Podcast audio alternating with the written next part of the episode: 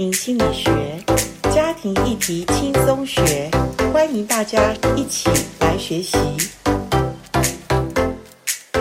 欢迎来到家庭心理学。我记得每一次过年的时候，有一些单身人士哈，他们就觉得说：“哦，老师，我好怕回家。”我说：“为什么？因为回到家，妈妈。”亲朋好友就问我说：“哎，这个年纪啦，怎么还不结婚呢？啊，这个年纪啦，你条件那么好，怎么应该找到一个理想的对象？你是不是眼光太高啊？反正这些问题，我相信，呃，我们也在很多的课程或者在一些的场合里面，也期待我们做大人的、做长辈的，千万千万不要在过年期间，呃，去问你那个年纪可能已经到适婚年龄的孩子。”问这些话，你知道吗？给他们的压力非常大。今天我们这一集呢，我一样的请到了一个大学的老师哈，那他也是我们台湾真爱家庭协会婚前辅导的老师。呃，我相信呃，今天我们想邀请这个所谓的大学老师呢，因为他接触很多年轻孩子，而且他也在婚前的这个单身的辅导当中，也看了许多。即将想要进入婚姻的人，那怎么去预备自己在单身的这个议题上？呃，今天请到的是戴老师，戴老师跟我们听众打个招呼吧。好，严老师好，各位听众大家好。好，谢谢戴老师。因为呃，我想我们一直有一个疑问哈，甚至是在一些家庭施工研讨会，呃，我记得我在婚前的这一堂课的时候。一定会有人问这个问题，就是说，老师，信与不信真的不能同负一轭吗？呃，圣经上讲的这句话，到底是不是我交往的对象？如果不是基督徒，我是基督徒，我们就不能交往吗？那我我想，我们今天呃，面对家庭的议题，或者我说这些年轻单身的人，他如果真的遇到一个他觉得还蛮合适的对象，只有一点不合适，就是他不是基督徒。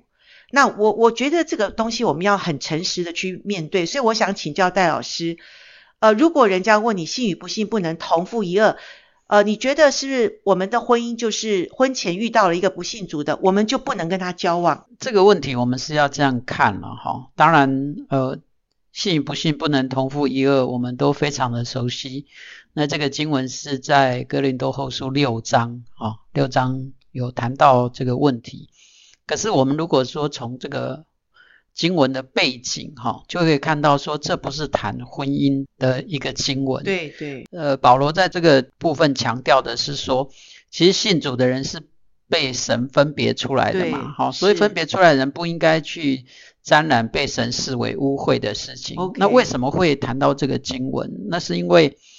在当时，哥林多教会很多都是凭这个外貌心肠狭窄的人，好、嗯哦、来来攻击别人，好、哦，Okay. 那所以保罗就被攻击了，那他才会讲这个这样的一段经文，哈、哦。其实我们如果谈到呃，到底信主跟没信主是不是适合交往，甚至未来结婚，我们更适合去看呃哥林多前书第七章了，哈、哦。第七章其实我比较喜欢。呃，注意到的就是说，他那个第七章第十四节哈，因为不幸的丈夫就因着妻子成了圣洁，并且不幸的妻子就因着丈夫成了圣洁。那十六节哈，第七章十六节又提到说，你你这做妻子的怎么知道不能救你的丈夫呢？你这做丈夫的又怎么知道不能救你的妻子呢？所以我们从呃，圣经里面谈婚姻的这个经文，我们也可以看到，就是说，其实跟非基督徒的那种交往，哈，最主要是看你们两个合不合适啊。OK。然后对方对于你的信仰有没有妨碍？那其实如果说今天你因为交往的关系，或甚至未来结婚，你可以让你的另外一半能够接触到福音，甚至啊、呃、信主。这何尝不是美事一桩呢？哦，所以我们就不要呃拘泥在这个部分，否则的话可能就会跟幸福呃错过了这样子哈、那另外假设一对夫妻他在呃结婚的时候都还没信主，可是其中一位呢先信主了，哦，通常通常太太先信主比较多嘛。那这样他们就一个是信，一个是不信，那怎么办？难道就要离婚了吗？这当然圣经也不是这样教导嘛，哈，因为我们刚刚谈到的哥林多前书第七章有讲到，就是倘若弟兄有不幸的妻子，妻子也情愿与他同住，他就不要离弃妻子。那同样，妻子有不幸的丈夫。丈夫也情愿和她同住，她就不要离弃丈夫。这讲的就是婚后嘛？对，这讲的就是婚后。就是、一个信主，一个不信主，在婚前，然后婚后你不要因为对方没有信主，你就打着以信仰牌来说，因为他不信主，所以我跟他今天婚姻走不下去，是因为我们没有共同的信仰。这个经文在讲到，你如果是基督徒，你应该用你的行为。表现出你信仰的真实。是，然后没有信主的那一方，搞不好因着看见你的生命的改变，没有错。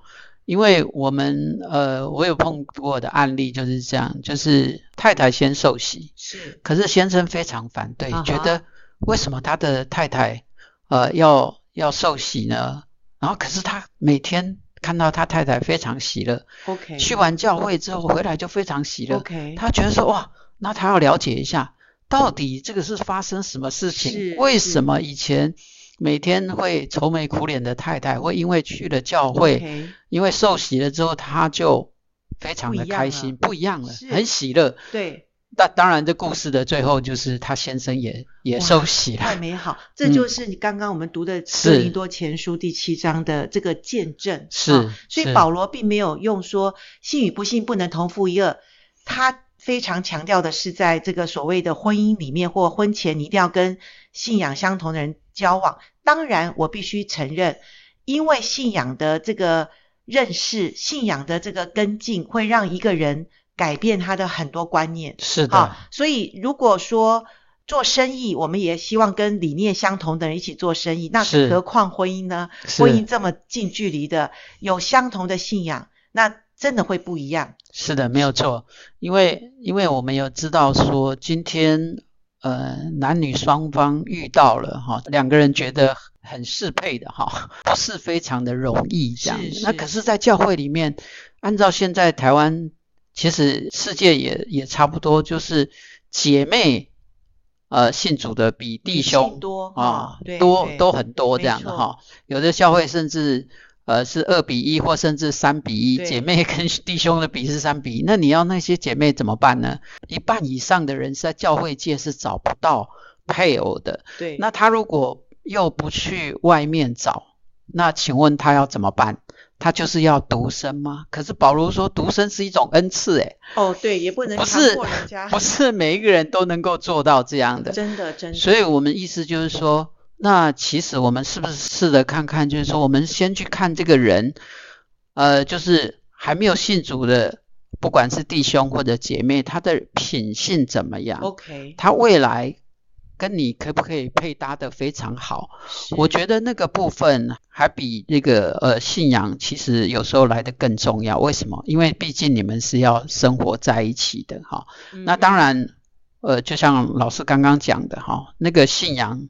呃，有共同的信仰，有共同的理念，真的非常重要。因为你们对很多事情的看法就会比较一致嘛。对。可是不是说有了共同的信仰之后，就很多问题就迎刃而解了？不是，我们仍然要知道啊、呃，彼此对于很多事情的看法，比如说价值观啊、呃、人生观、世界观，好、呃，这个都是有一些差异的。不是说信仰相同，这些问题就。会迎刃而解，其实不会。两个人相处在一起，能不能有契合的感觉，反而是呃也很重要。这样子，好，所以呃，那耶稣叫我们十万人做主的门徒嘛，对，对。那我们也有，即使说我们不是说未来跟不幸的另外一半要进入婚姻，我们如果说在交往的过程当中，也可以把信仰。啊，带给他，这不是也是美事一桩吗？那我觉得说，使万民做主的门徒，就是我们要去啊，让那些没有信主的人也有机会能够听到福音。好，那他如果说在结婚之前能够信主，当然很好。如果不信主，因为信仰差异太大，两个人不能继续走下去，那也不一定要在一起。可是起码在交往的时候，你就可以把这个当做一个。呃重要的面向来考虑哈，就是否则的话，真的以现在这种教会男女的比例，会非常的辛苦，因为他们要找到弟兄，其实并不容易，在教会里面这样。是我们非常的用一个很真实的面向去跟听众朋友来分享这个讯息，就是说，呃，虽然我们。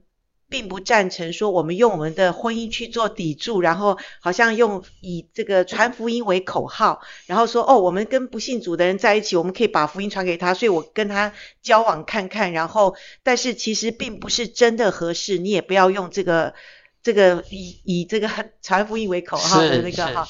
那但是我们也相信有一些呃，我自己在呃一些接触的面，有一些教会的长老，有一些牧师，甚至神学院的院长。我认识的，他在婚前他不是基督徒哦，可是因着他的妻子那时候是基督徒，所以他们呃结婚后，然后他们也愿意去呃认识一下信仰，结果最后他们成了神学院的院长或者呃牧师或者或者长老，这些的见证比比皆是。是。所以我想信仰其实很真实的一个生命的呃这个更新还有生活化哈。那当然我们觉得。呃，有共同的信仰进入婚姻是真实的。像戴老师，你跟你的太太在结婚前两个人都不是基督徒，对。然后结婚后好几年之后，太太先信主，然后也把你带到信仰里面。是。那你觉得呃，信仰对你们的真正的婚姻的影响是什么？呃，信仰当然就是会让我们的价值观变得越来越一致哈。那我觉得这个是一件非常好的事情，因为。呃，有信仰跟没信仰的最大的差别就是会不会呃自我反省。OK，好，okay. 那发生问题的没有信仰的都都是大部分啊，我不是说所有的人，大部分的人都会觉得那是别人的问题。可是有了信仰之后，你会发现说哦，这是自己的问题。可是有一些人他可能还没有信主，可是他也会有反省啊。有哦，那所以有一些好人，有一些品格不错，也不一定是基督徒。是。所以，所以我就觉得说，这个信仰，呃，虽然很重要，但是我们不要被信仰卡住，哈。Okay. 那我过去辅导的个案也有一个信主，一个没有信主的。可是，呃，这位弟兄呢，他原来没有信主，可是结了婚之后，因为他也跟他太太一起去教会，Okay. 结了婚没多久，他先生也信主了。Okay. 所以，Okay. 所以这个信不信主，不是说。这个信仰这个东西，就像刚刚老师讲的，是非常呃真实的。你要在生活当中活出来。那我另外想到一个例子，就是我们呃在旧约路德记所念到的路德。路德是摩押女子，对对，外邦女子。她是外邦女子。那如果说她没有跟她先生结婚的话，他也没有机会，他没有机会的祖先，对，他没有成为 很大的一个。所以我我我看到这个路德，我就知道说，哦，有时候我们真的不要被信仰还有的因为这种口号给框住，是，而是说我们是不是在真实的生活当中可以把这个信仰活出来，然后去影响你身边的人，okay. 甚至影响你未来的配偶。我觉得这个是一个非常重要的。好，那戴老师，我用一个。比较具体的问题请教，就是说，像单身的这种呃，在寻寻觅觅寻求期的时候，他们遇到一个非基督徒，可是他觉得对方哪一些的条件，或者哪一些你觉得是最关键性的这种择偶的条件，当他自己觉得除了信仰以外，他觉得还要注重的是什么？你你在做了婚前辅导跟这种单身联谊里面，你觉得单身人士？呃，如果我们说信仰只是一个，就是说它的理念，但是其他还有什么东西是你觉得需要注意或者需要看重的东西？呃，那当然就是除了信仰以外，哦，我们可以呃注意的就是，当然就是那个人生的三观嘛。OK，哦，那个三观真的非常重要，这样哈.三观，那我们都知道说。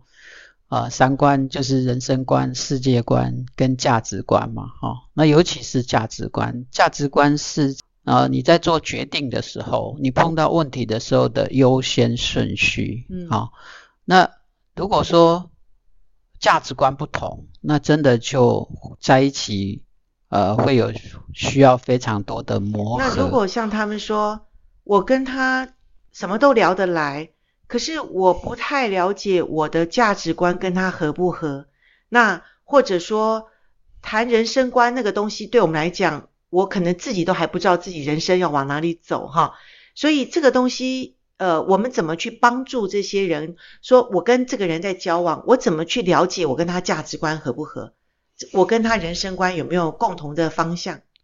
是的，那人生观当然就是说你未来呃追求的目标是什么，人生目标是什么？哈，比如说有些人他可能结了婚之后，他持续进修。OK，那持续进修一定要花时间嘛？对，那他相对花时间的情况底下，给配偶的时间自然会少。是，那可是这是他的理想，因为可能呃年轻的时候他。有很多诸多的因素，他没有办法去完成这个目标，对，所以他想说结了婚之后已经稳定了，就想要花一点时间再去进修，好、哦，或甚至有些有些人工作方面，他就希望能够到呃外派，是，好、哦，不管是说到大陆、到东南亚或到欧美各地，对，对，那这个也都是他的人生观的选择、啊，对，就是说，哎，那如果说。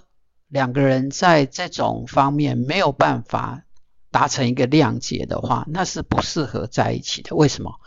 因为你不仅会成为另外一方的那个阻力，可能也会让让自己觉得非常沮丧。为什么.为什么他都没有顾及自己的感觉？对对对，要想办法，要花时间在不管是进修上面，或者要到外地工作上面，那这个是差别很大的。所以。所以这个人生观，你到底要成为一个什么样的人啊？你未来的目标是什么？哦，这个非常重要。如果说在婚前没有办法在这个部分达成谅解的话，也不是说你完全要同意他了。对，哦，起码说，诶，你觉得你是可以接纳他的这样的一个想法。是。哦，那你也愿意考虑自己是不是可以付出这个代价？对，或甚至就是说，诶，那那你去念，我也一起念，好、哦，或者说你外派，那我就跟着你，好、哦，我们一起去，有没有这个这个办法？是也是，是，是。那当然，呃，因为信仰的关系，可能有些人他就是希望去宣教。好，或者说是做一些那种特殊的事工，比如说陪伴一些弱势的团体呀、啊，陪伴一些什么吸毒的啊这些、嗯嗯，那你可不可以接纳？对，这是他的人生目标，他觉得希望解救更多的人，更多的那种弱势的人。那如果说你没有办法跟他一起，那那可能你们就不适合，差异太大，差异太大了，这样子，对，所以。所以，呃，为什么我们讲说人生观、世界观还有价值观非常重要？如果说在这个事前没有办法，或结婚前呢，应该说结婚前没有办法达成一个谅解，哈，就是彼此可以包容跟接纳的话，那我们会认为说，这当然就不适合进入婚姻，因为即使进入勉强进入婚姻。未来也不会幸福，会面临非常多的冲突跟矛盾，这样子。是是，所以我觉得今天我们这一集非常的实际，呃，不只谈到信仰真正的核心价值，更谈到两个人想相处，然后走进婚姻的这个殿堂之前。两个人在一起要谈什么呢？呃，当然，我觉得风花雪月也是很美啦，哈。然后婚前的这种浪漫情节也需要经营啦。但是好不好？我们如果愿意很真实的来谈一些，诶，我生命中的优先次序来排列一下，或者我未来期待，我希望能够还有什么发展，还有什么前途，还有什么人生目标想要完成的？我觉得婚前可以大家。真的能够坐下好好的谈，那当对方谈出这些理想的时候，你也不要觉得说很好很好，那我我也可以。可是你要真实的问问看自己，你真的可以吗？其实我觉得我们在婚前辅导，或者我们在做一些单身呃课题的一些辅导的时候，其实我们都有的时候很明显的看到这一对哈，真的是两个人差异太大，我们就会想到他们婚后。呃，这个问题一定要去呃面对，所以不如婚前一定要帮他们去看清楚。所以各位呃，如果我们还在交往过程中的男女们，呃，请你们打开天窗哈，一定要很清楚看见未来真实的你要的是什么。那对方他所期待的，你自己可不可以达成？我觉得这两方，我们为着我们未来的幸福婚姻的呃一生一世哈，我们。好好的预备我们婚前要预备的事。今天很开心的，谢谢请到戴老师跟我们讲到，其实呃普遍讲到的三观嘛，哈，那更重要的是信与不信可不可以同父异二？这个真理，这个教导，请我们做基督徒的，我们不要把自己的框架啊、呃、很局限在自己或框别人哈。其实上帝的真理是让我们得以真自由的。所以今天谢谢戴老师，我们下一集还要再来谈我们呃单身人士，我们有五官的认识哦，不止三观哦，是真爱家庭协会谈的是五官哦。好，谢谢戴老师，我们跟听众朋友说再见喽。好，好谢谢严老师，呃，各位听众大家再见。好，拜拜，再见，拜拜。